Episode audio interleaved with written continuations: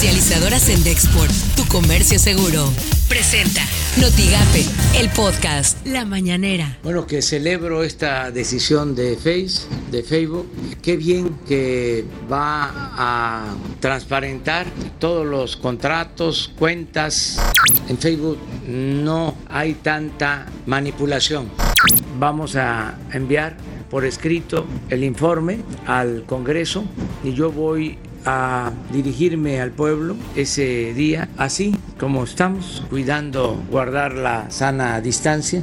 Él es un testigo de primera porque él era director de Pemex. Esto suena en Noticias MBS con Luis Cárdenas. En un audio que se difundió en las redes sociales, es un audio de una reunión que tuvo Toledo, Víctor, Víctor Manuel Toledo, el secretario de Medio Ambiente, eh, se afirma que el, llamado de, que el llamado gobierno de la 4T está lleno de contradicciones y luchas de poder. De hecho, se enoja Toledo con la 4T. Dice que la 4T no existe. Es como la 4T Schrödinger, como el gato ahí de Schrödinger. Bueno, a veces hay 4T, a veces no hay 4T. Escuche usted. La 4T como tal como un conjunto claro y acabado de objetivos no existe, no existe. Por el contrario, eh, este gobierno de la 4T está lleno de contradicciones y eh, estos se, se, expresan concretamente en eh, luchas de poder al interior del gabinete. Por las mañanas, con Ciro Gómez Leiva. Oaxaca se convirtió en la primera entidad del país en legislar en contra de la venta directa de alimentos chatarras y bebidas azucaradas a menores de edad. Diputados del Congreso local aprobaron la adhesión del artículo 20 bis a la Ley de Derechos de Niñas, Niños y Adolescentes que prohíbe la distribución, venta, regalo y suministro a menores de edad de bebidas azucaradas y alimentos envasados de alto contenido calórico.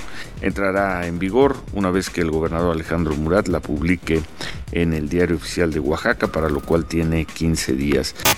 Así las cosas en W Radio. Acaba de tuitear el periodista Ciro Gómez Leiva. Esta madrugada, mediante fuerza pública, fueron aseguradas las oficinas corporativas de la cooperativa Cruz Azul por orden del juez 60 de lo civil de la Ciudad de México, quien determinó ponerlas a disposición del actual Consejo de Administración de la cooperativa.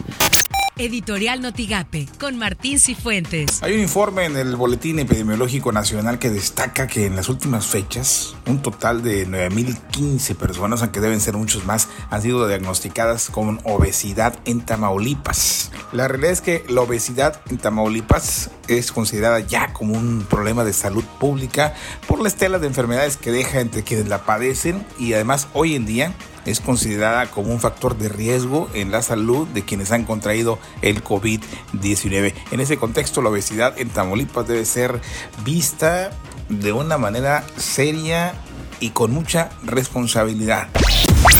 Estas son las portadas del día de hoy. Valle del Norte suspende ayuntamiento a Federico Pérez de Protección Civil. Expreso formalizan acuerdo de coordinación con Insabi. Hoy Tamaulipas alertan a maestros de Tamaulipas sobre fraudes por instituciones bancarias. El Universal, Fiscalía investiga a Consejo de Pemex por caso Lozoya. El Heraldo de México ventila diferencias titular de Semarnat. Milenio buscará 4T apoyos para que las escuelas privadas no cierren. Notigape arrancan jornada de fumigación contra el dengue. Escuchemos al gobernador de Tamaulipas, Francisco García Cabeza de Vaca. Desafortunadamente, y esto es algo que, que se está dando no solamente en Tamaulipas, en muchas partes del país, los síntomas eh, eh, pues de alguna manera son similares, fiebre, dolores de cabeza y puede haber confusión. Es por eso que vamos a intensificar este, este, este programa. Este, lo empezamos aquí en, en Reynosa. Como ustedes saben, hubo más de 42 colonias con inundaciones. Lo que tienes que saber de Twitter. Arroba Forbes-México. El titular de la Semarnat no solo niega la existencia de la 4T, también asegura que Andrés Manuel López Obrador promovió entre su gabinete un proyecto de producción lechera de una empresa de Estados Unidos para el sureste del país. Arroba Heraldo de México. Esteban Moctezuma, titular de la C, señaló que el nuevo año escolar terminará el 9 de julio de 2021. Arroba López Dóriga. Twitter y Facebook eliminaron video de Donald Trump en el que se asegura que los niños son casi inmunes al COVID-19, algo que fue considerado como desinformación. Arroba Aristegui Online. Fiscalía de Tamaulipas implica a Lozoya en pago de sobornos para apoyar campaña del PRI. Arroba CNU.